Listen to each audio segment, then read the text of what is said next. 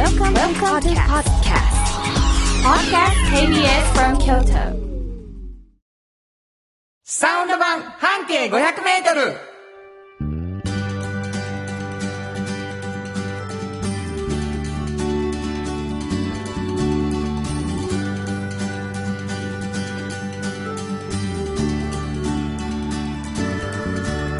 こんにちはフリーマガジン半径 500m 編集長の炎上真子です。サウンドロゴクリエイターの原田博之です、えー今週も始まりました。サウンド版半径 500m5 月18日、もう早いなうん。日が進むな。そうですね。はい、えーもうゴールデンウィークは遥か彼方という感じでございまして。あっという間でしたね。あなたはあんまりゆっくりしてなかったうん、もうね。ちょっと仕事漬け。ね、うん。という感じですね、えー そんな人もいるんですみたいなことでございますけど、はい。えー私はお芝居なんかしてゆっくりしたゴールデンウィークだったんですね。あの頃、というわけでございますが、えーこのサウンド版半径 500m というラジオ番組ですが、えー去年の10月からうん30分番組で始まって、はい。えーこの4月からは1時間番組になってうんそのおー10月からで数えてですね、はい今日何回目やと思います？え、何回目やろわかりません。す33回目になっておりますごーい。ね、取り立てて、えー記念すべき回数じゃないんですが、言ってみました。というわけでございまして。ゾロ目でね。はい、そうなんです。えー続いておりますよ。えーどんな番組かというとですね、半径500メートルというフリーマガジンがはい。うん。ございまして、これ京都のお地下鉄はいなんかね全駅で全駅でもらえるという、2ヶ月に1回出て。るんですか？はい。そして奇数月の10日に。10日、うんこの間出たとこや。そうですね。あうあ。で、地下鉄でタダでもらえるの？ん。。そうですよ。フリーペーパーやから。うんすげえな本当に。これは何何回ぐらい出してるんですか？もうね、49号がねこの度出ましてね。おめでとうございますありがとうございます。49回うんもうねラジオはすぐ追い越しますけどね週1やから 本当や。ね、えーというわけでその半径 500m っていうのは京都の市バスのバス停の、はい。えーから半径 500m のところの面白い話面白い人はい。とかすごい人っていうのを紹介していくっていうね、うん一個一個バス停をやっていくっていうやつなんですけれども、はい。えーその編集長なんですね新子そうさんなんです。だからそこに取材の時のこぼれ話がいっぱいあるよっていうので、うんじゃあラジオで話そうっていうことで始まったんですが、はいなんと、えーその半径 500m を出しているユニオン A さんというね、はいはい編集編集者じゃないな出版社ですね出版社ですね、そこのまあトップが炎上さんだけど、はい。もう一つ出してるんですねそうなんです。えーおっちゃんとおばちゃんっていうね。これがもうお っちゃんとおばちゃんって何やねん風変わりなねね名前を。でも学生たちが呼んでそうです。未来の自分のおっちゃん像おばちゃん像を見つけそうそうそう。るというねそうです。えーそのフリーマガジンもあるからじゃあそっちのコーナーも1時間になったら作ろうよっていうことになって、2つのおフリーペーパーが元になってそのこぼれ話で進んでいくラジオということでございます、はい。お便りをいただいてるんですね嬉しいなあのーなんかね、うん。ものすごい嬉しいお便りだったんですよ。はい。はるちゃんさん。はい。初めて聞きました。楽しめますね。ありがとうございます。プレゼントを希望します。お！だけ。うわ、すごーい。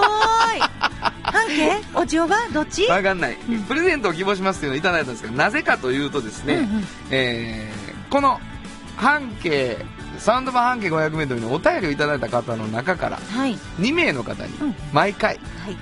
その2冊の、え1冊ずつね、うん。プレゼントするんですね。そうなんです。あの何を送ったらいいの？こうやってプレゼントくださいっていうのも一つやけど、まあ一つですね、うん。でもまああの一つメッセージとして、はいはい。まあ、あなたの半径500メートルっていうのをテーマに、うん。身の回りにこんな人いるよとか、はいはいはい、まあちょっとこんな出来事起こりましたみたいなことをちょっと紹介してください。なるほど、あなたの半径 500m のテーマにして、まあ、一言二言入れていただくとより良い、その中でいたいっぱいいただいてるお便りの中から1名ずつの方に、はい。だからおっちゃんとおばちゃんが欲しいか、えー半径 500m が欲しいかを言っていただきたい。とそうですね。メールアドレス教えてください、はい。メールアドレスは500アットマーク KBS ドット京都。数字で500アットマーク KBS ドット京都こちらまでお願いします。はい、お待ちしています。ここで一つお知らせがあります。はいえー先週来てくださいました、トヨタカローラ京都さん、その時もちょっとおっしゃってましたけどね、イベントが、えー今週、来週とあるそうですね。そうなんですよちょっと詳しく言ってください。はい、えー、京都明日18、19の土日ですね、はいトヨタカローラ京都のか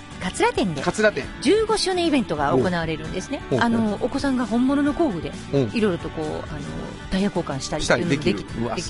でお母さんとかこうハンドマッサージとかしてもらえたりとか、うん。割と盛りだくさんにいろんなイベントがありまして。はい。で、来週は26日の日曜日なんはいですけど、はいはい。えーこれがですね、うん桂店の近所って野菜がいっぱい、あの、うんうん。畑。あ、どっちもカツラ店なの？そう。はい桂店の,、あのイベントなんですよね、大きいね。あなるほど。はい。で、野菜のマルシェですね。野菜マルシはい。ェ。わかりました。えー、今日明日、はいカツ。ラ店はい。といろいろ体験もできる。そうです。ね朝の10時から。10時から。はい。26日は、えー、野菜のマルシェです朝の10時からはい野菜のマルシェ。ね。何時までやろう？えーっとですね、6時まで開催されてます。はいな。今日はまあこの放送聞いた明日やね。そうですね。はい、はい。ぜひぜひ、桂店トヨタカローラ京都まで行ってほしいと思います。ということで、KBS 京都ラジオからお送りしていきます。サウンド版半径 500m。今日も、張り切って参りましょう。サウンド版半径500メートル。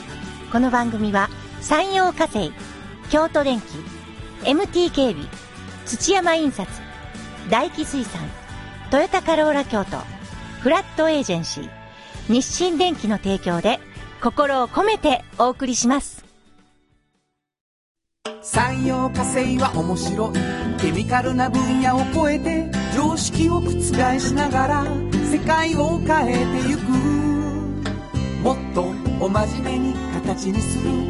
産業化。成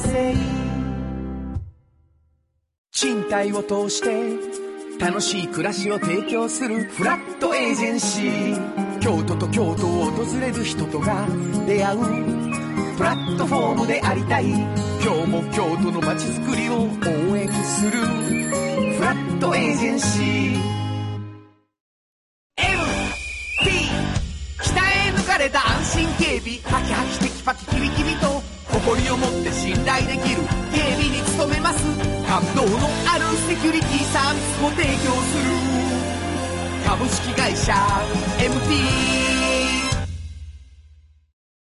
新庫編集長の今日の半径500メートル。このコーナーでは京都市バスのバス停半径500メートルのエリアをご紹介するフリーマガジン半径500メートル編集長炎上真子がページに載せきれなかったこぼれ話をご紹介します。はい。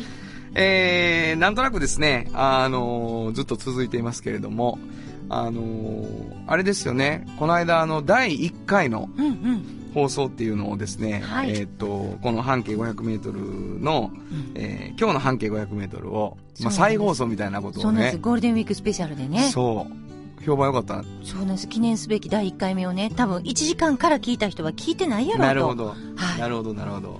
そういうことがある。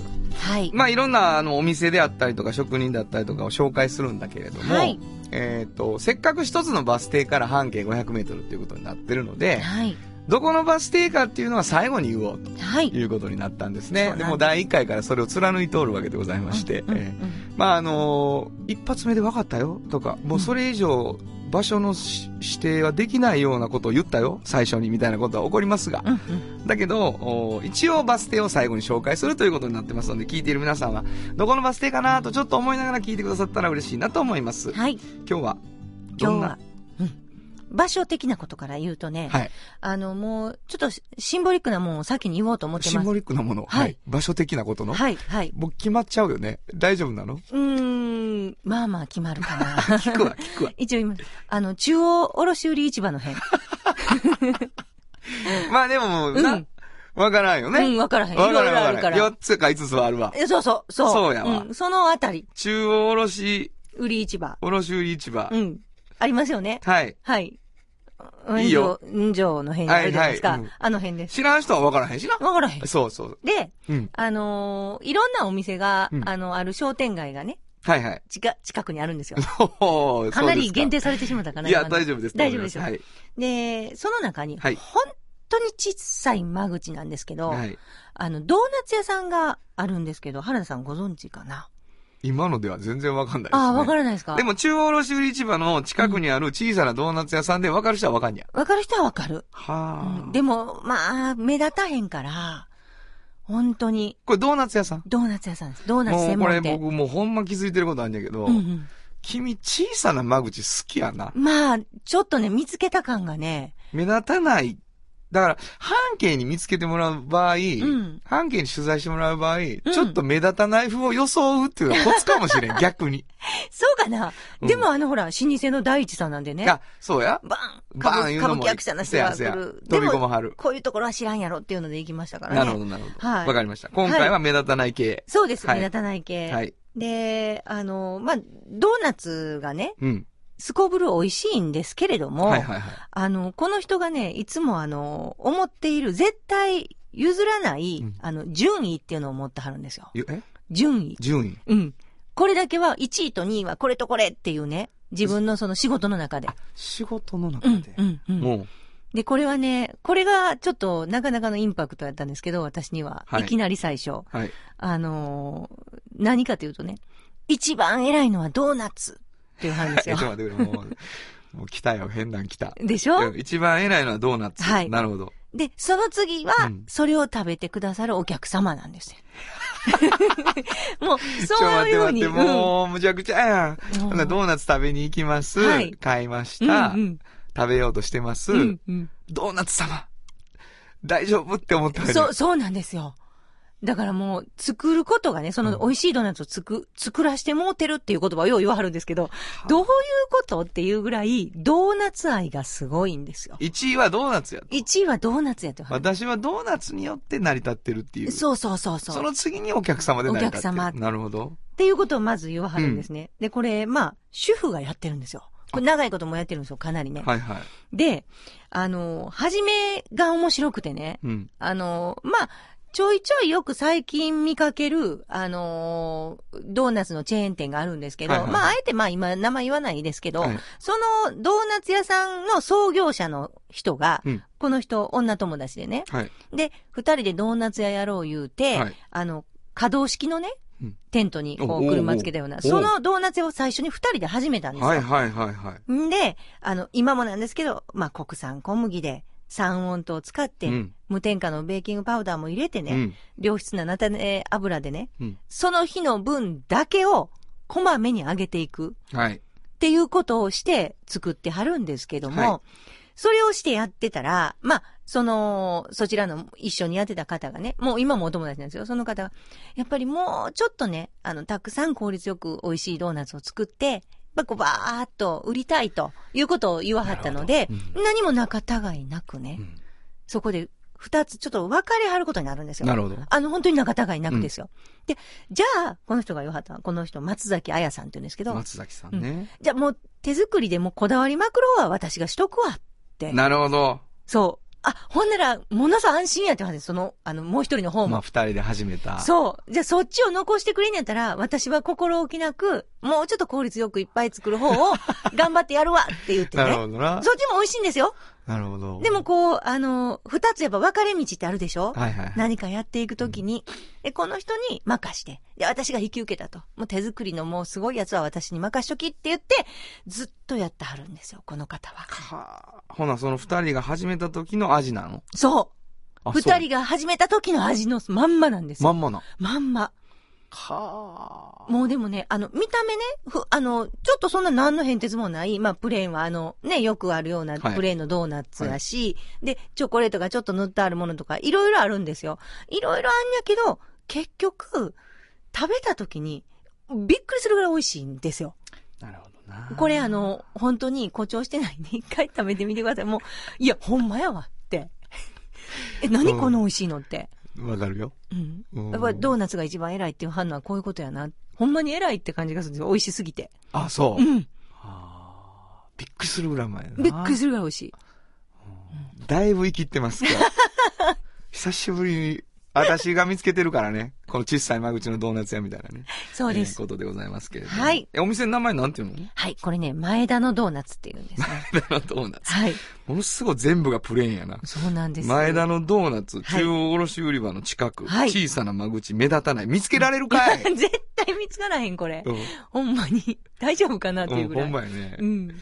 バス停聞くわ。はい。えー、これ、七条御前通りです。七条お前や思いましたわ。七条お前のバス停からどう行ったらいいの？あのね、七条御前のバス停っていうのは、えっ、と、あれ道で言うと、東西を通ってる、あの、七条通りに面してるんですよ。はい。で、御前通りに面してるんですね、このお店は。あ、お店は。あ、だから七条通りから御前をあ上がります。上がったらもう、あの、東側になります。ど。なるほど。はい七条御前上がる東側にある、うー前田のドーナツということでございますけどね。新語編集長の今日の半径500メートル、今日は京都市バス七条御前停留所の半径500メートルからでした。サウンド版半径500メートル。じっと支えて未来を開き京都で100年超えました。大きな電気を使える電気に変えてお役立ち。お役立ち。みんなの暮らしをつなぐのだ。日清電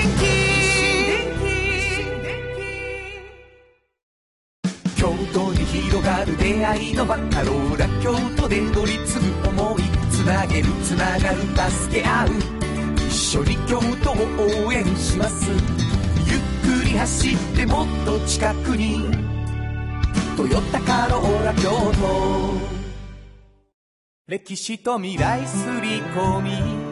京都を伝える。土山印刷。支え合いが育てる。潤いある会社。土山印刷まるまるさんから聞き出すのコーナー。えーこのコーナーでは定期的にゲストの方をお迎えして、ちょっと気になる情報や知って得する情報などを詳しく聞き出していきます。はい。本日、大吉水さんから、えーまあ会長がね、えー来てくださることが多いわけですけれども、えー会長と同じ回数もしくはもしかすると会長を上回っているのではないかと思います。えー顧問梶さん、そして、えー、和指導さんというですね、難しい感じですね。はい、えー、男前の方をおうん。迎えしてます。えーこんにちは。こんにちは。よろしくお願いします。よろしくお願いします。えー、まあもうあの、カジさんのことはもう皆さんがね、うん。あの、リスナーの皆さんはだんだん知ってくださって、お酒の梶さんですそう、ねお酒の感じさんで、意外とダンディやけど声はダミ声というね、うん。あの、ことでございまして、うん。えーこの間の、あの、公開収録の時もね、会長と一緒におられましたので、うん。えーなんですけれども、えー、カジさん曰く、うん。ちょっと僕はダミ声すぎるからな。あ、それ真似、真似してます、今。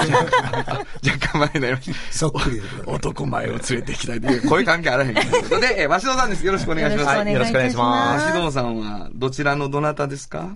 えっと、今、大吉水産の新京極店で店長させてもらってます？これね、皆さんにもう知らせたいけど、ん新子がちょっとポッとなってるんですよ。なってますか？なってるんいや、ですよ。ちょっとでも男前が過ぎるでしょ。そうなんですよ。はいあのね、久しぶりに細身の男前がね、やってきました。びっくりしました。はい。まあ、指導ってもう変わった名前ですけどね、もうあれなんですって。最後の和指導なんやって。あ、もう、お人、家族しかいない。そうですね。あ、そうか。あの、兄ちゃんと僕で最後や言うて。男前二人兄弟で。そうですよ。もう、和指導兄弟言うたらもう鹿児島でファンクラブが。ほんまですか？ほらもう。見てきたみたいじゃないですか？そうやな。さっき聞いたけど。さっきね。うんうん。えっと、三条、新京極と、えー京都にですね、えー中心、しかももう真ん中にですね、あの、大吉水産ができておりまして、その新京極店、市場の新京極からちょっと上がってすぐでですすねね、えー西側のところにあるというね。毎日マグロ解体してはるんですよ。これは何時に行けばいいの？えっと、毎朝11時から12時の間には、あの、毎日さばいてます。そのこれは、細身のま、わしどさんがさばいてる。あ 私ももちろんやりますし、はい。これ今までね、大吉水産来てくれた方は、まあ骨太。うん。あのそうそうね。うんあの、ややもう不愛想。うんうん。で、ねもう絶対こうね、包丁持ってる姿もバンって、すが似合う。もうごい似合う。どっちかっていうと、魚の匂いがもうしてるっていうそうそう人が来たんですけど、うんうん今回スーツ。うんもうシュッとしてますね。はいはい。もう、胸にスカーフ入ってる。入ってそう入ってそうことでございましてね。もう、ダンディ二人組になってるから、これパッと見たら、ちょっと、魚じゃない感じになってます。ものすごいそういうのが出てますね。すねん。ちょっとあの、ほら、ビジュアルじゃないね。はい、そうですよ。11時から12時に、そ、その時どんな格好してるんいや、ですかその時あの、制服、白衣着て、白衣着て帽子かぶってさばいてますよそ。の時も見たいもん。せやね。うん。うんなんやねん。いや、ちょっとポッとなっとるな本当にね、うんあの、男前です。こんなに得なんやね、男前よ。そんなことないです全然、うん。えう、そうですかマグロを超えてまたね、はいはいことですよね。やめて、マグロを通していただいていいですか？そうです。その通りです。うん、もうカジさんもそれは怒らはるで。酒かマグロは、酒かマグロは。また真似してる。また真似してる。はい。えーということで、はい11時から12時に行っていただくと、うんあの、解体をしていって、そしてもうその解体したお寿司が食べれるんですかね。はい、もちろん。なるほど、ね。その場でねじゃあ、えっと、店長がおすすめする何時に来いは、大体何時がベストですか？うんお昼の12時半。?12 時半。そっか。な解体が終わって、美味しいのがもうグイッと出とるよと。そうですね。はいでも11時から来てもいいと思いますよ。男前と解体を見てなそう そうそうそう。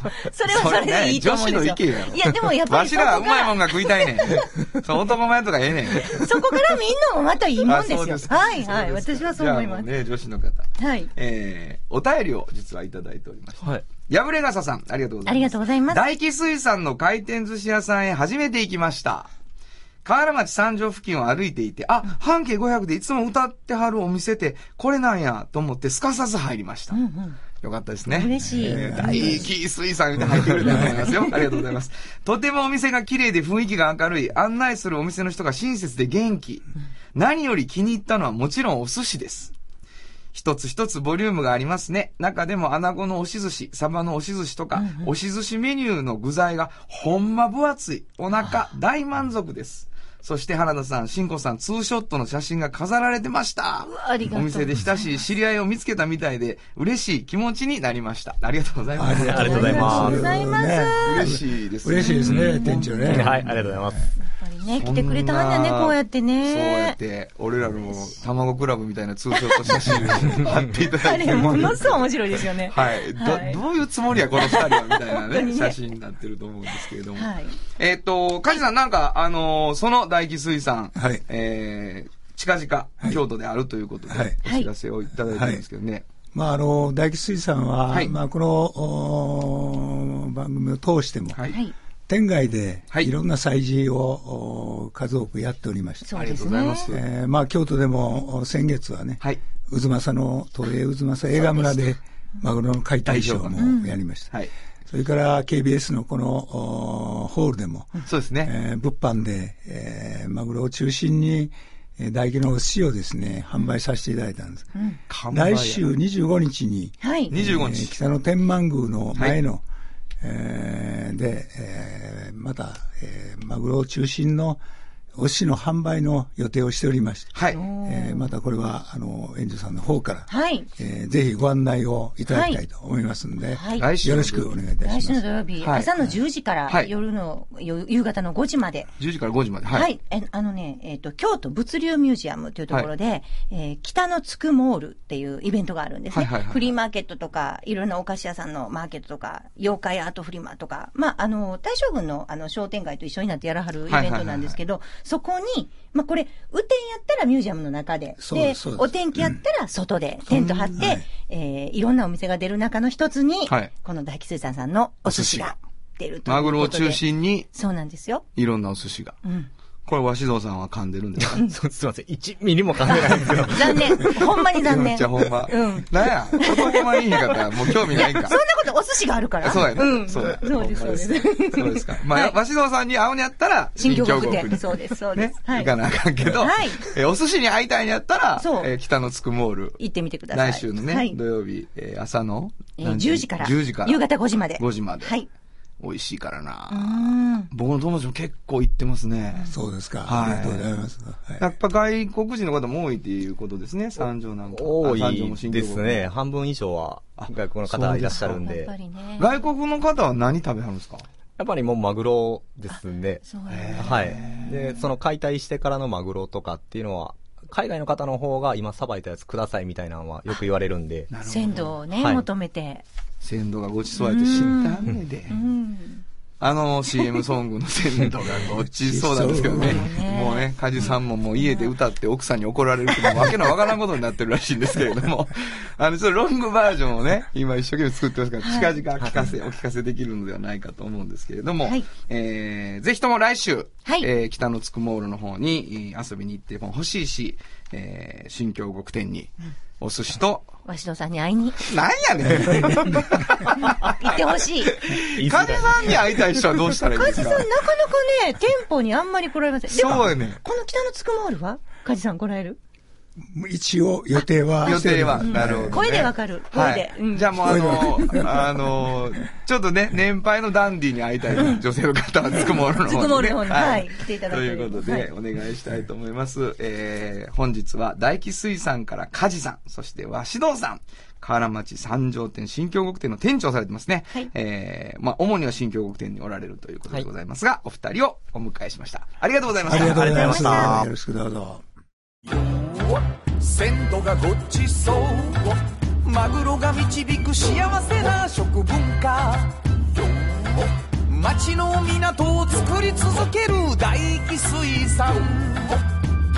大気水産。地元資本地元密着地元還元。京都電気は電気から。あなたの会社を応援します。ポジティブなエネルギーに変えよう。京都電気。賃貸を通して楽しい暮らしを提供するフラットエージェンシー。京都と京都を訪れる人とが出会う。プラットフォームでありたい。今日も京都の街づくりを応援する。フラットエージェンシー。おっちゃんと、おばちゃん。このコーナーでは仕事の見え方が少し変わるフリーマガジン、おっちゃんとおばちゃんの中から、毎日仕事が楽しくてたまらないという熱い人、またその予備軍の人々をご紹介します。はい。というわけでございましてね、うんうんこのタイトルのフリーマガジンなんだけど、い学生さんたち30歳ぐらいまでの人に読んでほしいということなんですよね。そうそうそうそうそう。ねそうなんですよ。ものすごい熱い本やしねう。ん。どこでも手に入る？これはね、あの、各大学のキャリアセンターっていう。そしてさ、もうそこ以外では手に入らないの？えっとね、大学の周りの喫茶店とかで学生街の喫茶店って言われるようなところにも置いてますし、あとはあの、テルさんのハローワークのところのジョブパークっていうのがあるんですけど、うんそこにコーナーができてます。あ、なるほど。はい。まあでもどうしても欲しい。そこには行けへんっていう人は、うん。あの、お便りいただいたらね。そうですねプレゼントしてますから、おっちゃんとおばちゃんくれっていう風に言っていただいたらいいのではないかと思うんですが、はい。えー、まあこれもこぼれ話ということで、うんえー紹介したおっちゃんとおばちゃんの中から一人選んでいただいてご紹介していただくということになってますが、はい。今日はどんな、今日はね、あのー皆さんよくご存知の酒造メーカーで、うん、月経館ってあるじ月ゃないですか。経館さん知ってます？月経館さんで、もう実はこの間ちょっと定年退職にはなられたんですけど、はいまあそれでもちょっと食卓みたいな形でね、来られてる森下常次さんっていう方いらっしゃるんですよ。森下常次さん。はい。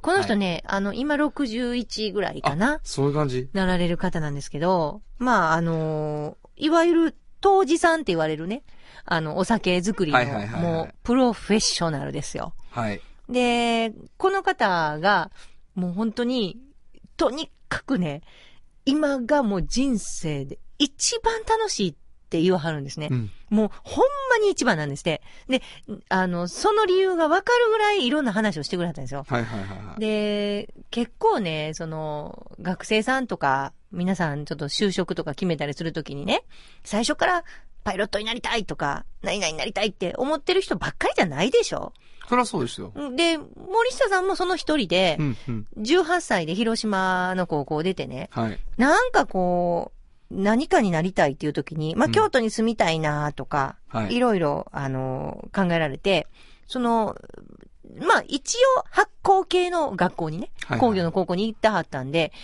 では京都のやっぱり酒造メーカーいいかなっていう感じで、うんそんなもう酒を作りたいとかね、はいはいはいそんな、もうすごい熱望したわけじゃないんです。なるほど。なんかきっかけはそこまでじゃなかったっておっしゃってるんですね。で、当たり前の話で、若い時から、何がやりたい、何がやりたい決まってる人もいるけど、決まってない人も大勢いるよっていうことで、なるほど、こね。の方もその一人。うん。で、で、まあ、入ったと。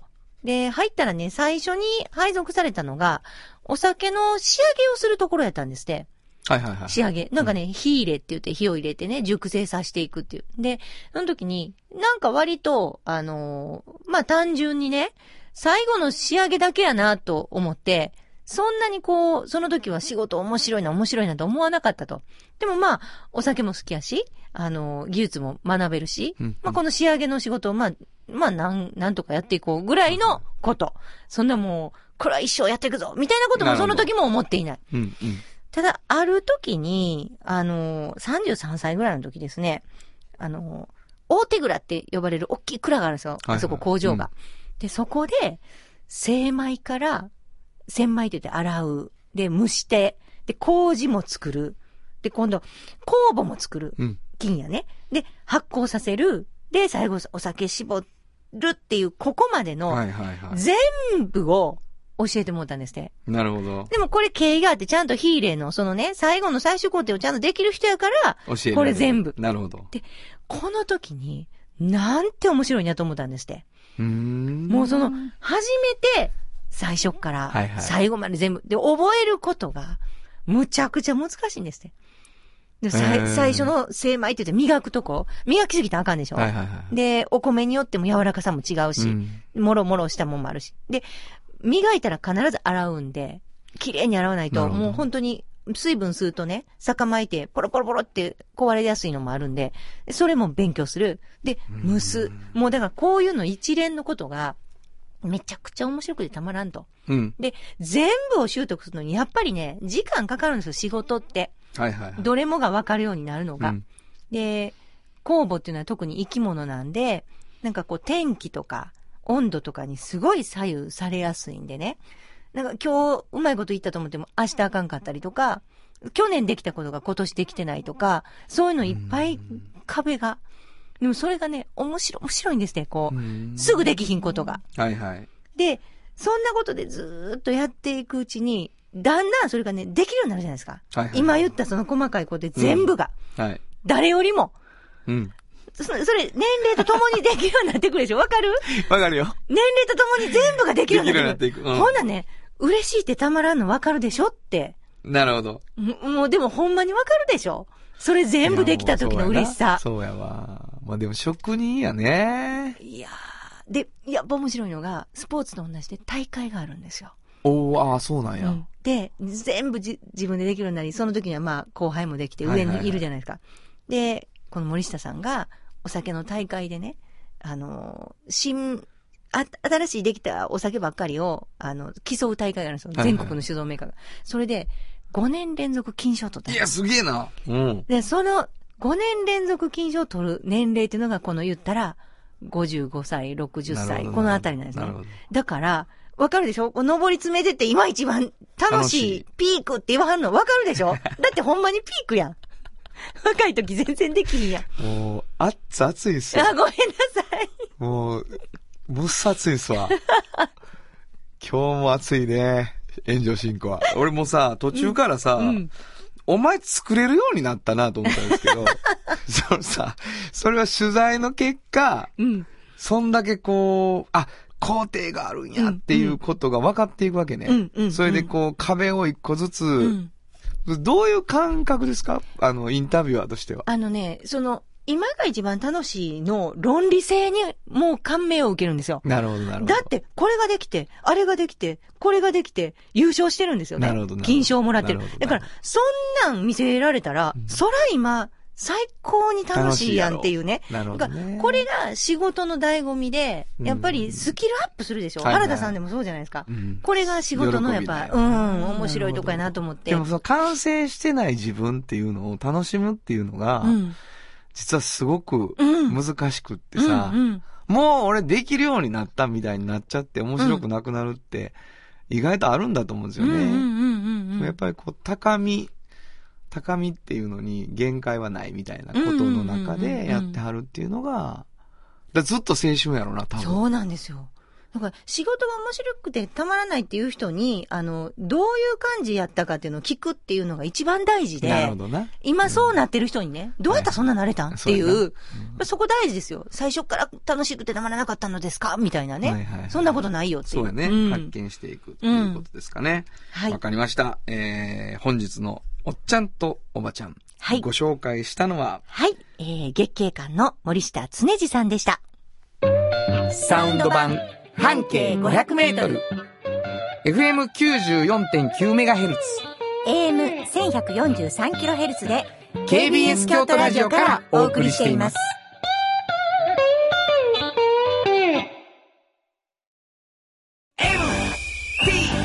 北へ抜かれた安心警備ハキハキテキパキキビキビと誇りを持って信頼できる警備に努めます感動のあるセキュリティサービスを提供する株式会社 MT 歴史と未来すり込み京都を伝える。土山印刷支え合いが育てる。潤いある会社。土山印刷じっと支えて未来を開き京都で100年超えました。大きな電気を使える電気に変えてお役立ち。お役立ちみんなの暮らしをつなぐのだ。日清電気原田博之のサウンド話。このパートはサウンドロゴクリエイターとして活動している私原田博之がサウンドに関するあれこれをお話しさせていただきます。はい。あのー、1時間になって CM がですね、えー増えましたんですけれども、はい。えーありがたいことに、あのー協力をして応援してくださる企業というのがですね、えー増えたということなんでございますよ。はい。で、あの、この番組は、あー CM を全部僕のサウンドロゴでということでございまして、うんうんうん。えー新しいサウンドロゴ、皆さん聞いていただいていると思うんですけども、ちょっと紹介していくというのをしようかなということになりまして、はい。あのーフラットエージェンシーさんっていうのをね、うんうん。えーね、うん。二人で行って、はい。賃貸のね、はい。有名な京都ではもう本当に不よく見るよね。本当にどこにでも書いてあるフラットエージェンシーってこれあのー社長さんがはいイケメンで、イケメンで紫の高校の時にサッカー部やったっていうねはいあんたは本当に学歴が好きやね。なんだ違う違う違う。いや、あ、すごいなんか親しみやすかった。私大きいやからね。うん。はいこれ落語やしな。うん。あ、あーと思いました。隣同士の高校ですね、うんうん全部で。村高サッカー部。はい。で、まあ、あのー社長さんと話をして、うん。とにかくあのーあれなんですよね。あのーなんていうかな、こう、イケイケ感を出さはらへん人ですね本。当にね、なんか、なんていうの、一瞬ね、不動産屋さんってちょっと、ちょっとオラッとね、ねっ。ていう感じなんかなと思ったら全く違う方で。そうなんですよ。本当に素敵なね。で、まあ、フランテージェンシーさん、うまあ、こう、賃貸をうん。自分とこでこう、いっぱい借りてほしいねんっていうよりは、なんかもうちょっと違うこと考えてはるうん。ですよね。楽しい暮らし。そうそうそうそう。だからね、例えば物件とかをこう、作って建てるじゃないですか。その時に、どこどこのブランドの、まあ言ったら建築物でこんな風に、あの、あの、トイレがこんなんで、な壁がこんなんで、とか言うんじゃなくて、うんうんうんその物件のある周りの環境、商店街が近いから、はいはいはいあの、そういうお買い物とかよく好きな人にはいいですよとか、はいはいはい。もうちょっとこう、あの、割と、あの、田園地帯にあるから静かですよとか、その人が、その街に溶け込めるようなアドバイスをしたいって言ったのなるほどね。うん。まあ、賃貸っていうことは、うん京都にこう、来て、うん。部屋借りて、そうそうそうそう。住んでみよう。うんまあ、学生さんもそうやけど、うんうんそういう人たちに京都を上手に紹介していくっていうことでもあるんでしょうね、きっと。うん多分そういうことですね。で、こう、まあ、サウンド話やから、サウンドの話をするとさ、うんその、どういう、どういう音にしますかみたいな話になったわけ。うんうんうん。ほんで、あの、どこが醍醐味やろうっていうね。ほんで、いや、ほんなら、社長さんが、ちょっと、あの、うちの社員呼んでみますみたいな話になってね。うんうんうんうんほんで、社員さん来て、いつ醍醐味とかってそういう印象的ないつ？みたいな話になったら、その、賃貸物件をつに連れて行くときの、あの、階段、例えば2階の部屋やとしたら、そのお客さん、借りてもらいたいお客さんを2階に連れて行くときの階段を上がってるときとかが、こうやっぱり部屋を初めて見せて、ここちらになりますっていう、その階段とかが印象的ですねって言わはってね。うんうみん階段上がってる音とかどうかな怖いね。そうですよね。なんか、コツ、そうそうそう。コツみたいになるからね。ちょっとミステリーみたいになりますね。なってしまうのでんんんちょっとちゃうか、言うて。で、じゃあ逆にこう、そのバーンって部屋見た時に何で決めはるかみたいなね、うんうん話になったんですよ。ほんならやっぱりなんかこう、光がバッて差し込んでくるとか、なんか窓開けた時にどういう景色かとか、そういうのがすごい重要かもしれんみたいな話になってね。で、じゃあサウンドロゴで、あの、音的には、こう、あ、この街に住みたいな、この部屋に住みたいな、この光の入ってき方嬉しいな、みたいなね。そういう気分が、うんあの、曲に出るといいなというふうにあ思いました。ーはい。で、えー作った曲がこちらになります。えー今日のサウンド話聞いていただくのは、フラットエージェンシーのサウンドロゴです。聞いてください。賃貸を通して楽しい暮らしを提供するフラットエージェンシー京都と京都を訪れる人とが出会うプラットフォームでありたい今日も京都の街づくりを応援するフラットエージェンシーというわけでございましてね。はい。あの、ど いや、もうこの、チチチチっていうあの、ちょっと鳥の声とか。鳥の声な？なんか、チリンチリンっていうあの。チャリングの音な？うん。やっぱこれが、なんかこう、幸せな物件みたいな感じはしまうすよね。そうやねんな。だから面白いよね。社長すい。ごい喜んではった。あ、ほんまですか？うん。あのーなんかこう、象徴的な音、私たちが暮らしの中に感じる幸せの象徴的な音みたいなのって、うんうん意外と、あ、こういう音なんやってね、うん作っててね、思ったり。日差しがなんか眩しそうみたいなね。うん。不思議なもんでございまして、えー、まあ今回はこういう、ちょっとなんていうの、アンビエント系のものを入れていくというね、はいえー方向になりました。えー、今日は、フラットエージェンシーのサウンドロゴを紹介しました。以上、原田博之のサウンド話でした。サウンド版半径500メートルあの話、この一曲。はい。えー、3回目なんてものすごく慣れてきた気が自分ではしてます。えっと、あのー私、まあ、フリーマガジンを作ってましてね。あのーいろいろと雑誌っていうものに対して思うことがいろいろあるっていうのを前にもちょっとお話ししてたんですけど、あのーまあ、これ聞いてくださってる皆さんの中で雑誌を定期的に買ってるっていう方ってどれぐらいいらっしゃるんかなと思うんですよね。まあ、私これよく質問で出すんですけど、ほぼほぼ手が上がらないんですよね。定期的に。毎週この雑誌、毎月この雑誌買ってるっていう方って、本当に100人の時に聞いて2人ぐらいなんですよね。まあそんな感じで雑誌業界がちょっとこう、売り上げあんまりないなーって思い出して長いこと経つんですけど、私ももともと出版社におりましたので、そういう雑誌が売れない理由っていうのを編集者が、まあ、どういうふうに考えてるかっていうことなんですけど、私が作ってたのは京都本っていうもんだったんですね。で、京都本を、まあ、ずっと買ってる方っていうのもあんまりいらっしゃらなくて、年々売れなくなってくる。で、その理由は、まあ、お気づきかと思うんですけど、ネットがあるからってよくみんな言うんです。で、ネットに何でも、まあ、どこが美味しいとか載ってるし、もうそんなん買ってまで、そんな雑誌見んでいいやんっていうことよく言われるんですけど、私がその時思っていたのは、ネットに載ってる情報を編集者が、まあ、あの、書いたりすると、それはいらない情報やなと本当に思います。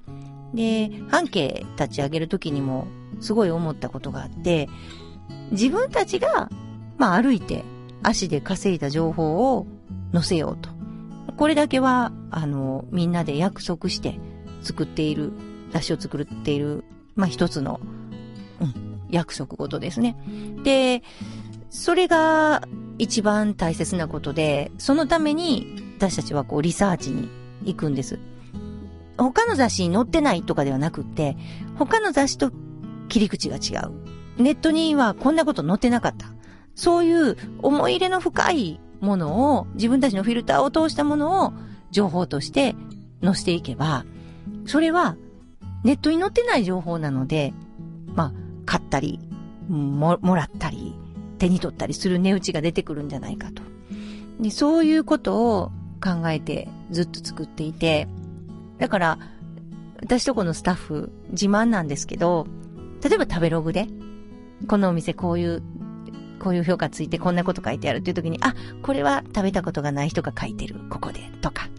あ、これはお店のことを知らはらへん人が書いてるっていうのは、みんな見分けがつきます。なぜなら、自分たちの足で行って、で、自分たちがそこのことをよく知って、そこの情報について詳しいからですね。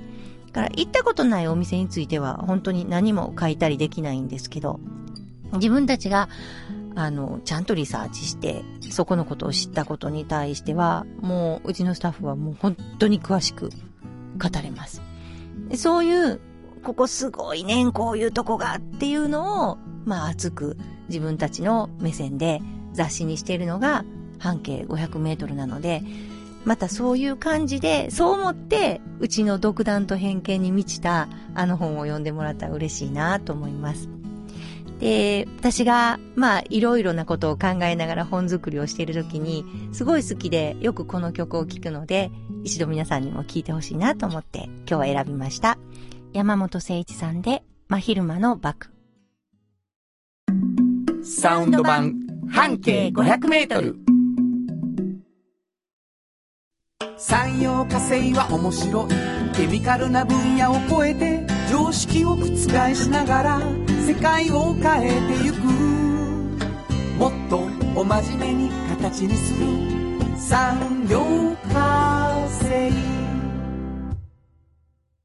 京都に広がる出会いのバカローラ京都で乗り継ぐ思いつなげるつながる助け合う。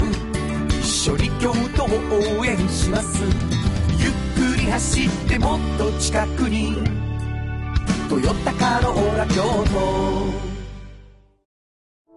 地元資本地元密着地元還元。京都電気は電気からあなたの会社を応援します。ポジティブなエネルギーに変えよう。京都電気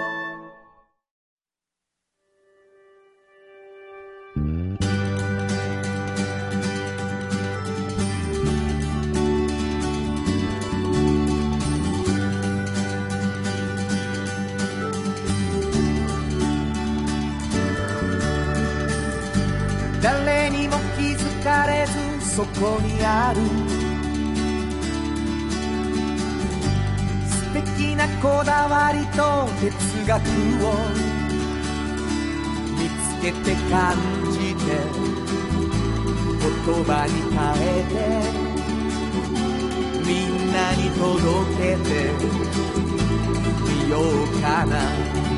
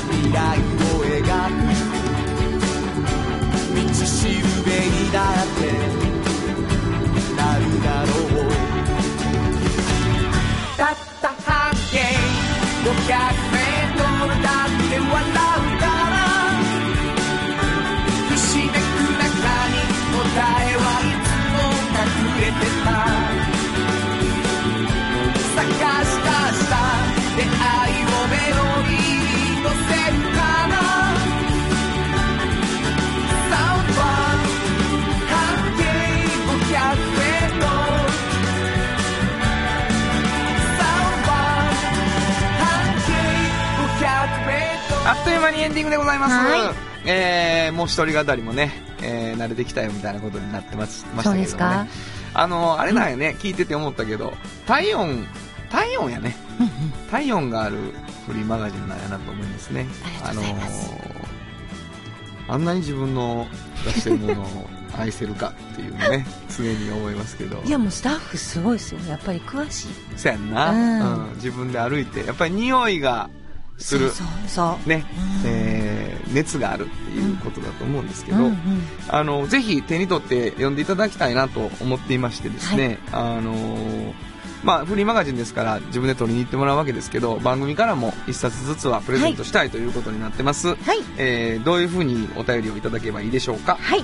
えーあなたの半径500メートルっていうのをテーマに、はい。身の回りにいるこんな人、身の回りで起こったこんな出来事などを、ぜひぜひ番組まで送ってきてください。あのーちょっとずつうん送ってくれてる人がいるので、あ、あのーまた紹介していきたいと思いますありがとうご。ざいます。えーどんどん送っていただいて、はいえー皆さん手に取っていただきたいと思います。えーはいおじおばが欲しい、うん半径が欲しいというふうにね、希望を書いていただいて、はい欲しいという以上は送り先をしっかり住所を忘れずに書いていただきたいなと思います。はいえーメールはどこに送ればいいでしょうか？はい。えーメールアドレスは、500アットマーク KBS 京都、数字で500アットマーク KBS ドット京都、こちらまでお願いします。はい、えー、私ちょっと宣伝がありまして、はい明日日曜日なんですけど、うん。あのモダンタイムスさんということで、はいはい京都町内会バンドっていう、えーもう20年以上やってますけどね。笹野さんと一緒にそうそう、元はい。東京少年の笹野みちるっていうのとですね、うん僕のソロでもやってくれてるベースの有田聡子、そして村田聡という鍵盤、これはもう最近滝に打たれておりましてですね、うん。心がキレキレになってますけど、ね、と私の4人でやってるバンドがございまして、昼のライブなんですけど、うんあの、モダンタイムス、まだお席あると思いますので、はい。えー調べていただいて、ぜひぜひ来ていただきたいなと思います。京都町内会バンドのライブということになっております。はい。えーまあそんなわけでございまして、えー午後5時からお送りしてきました、サウンド版半径500メートル、お相手は、フリーマガジン半径500メートル編集長の炎上真子と、サウンドロゴクリエイターの原田博之でした。それでは、また来週サウンド版半径500メートル。この番組は、山陽火星、京都電機、MT 警備、土山印刷、大気水産、トヨタカローラ京都、フラットエージェンシー、日清電機の提供で、心を込めてお送りしました。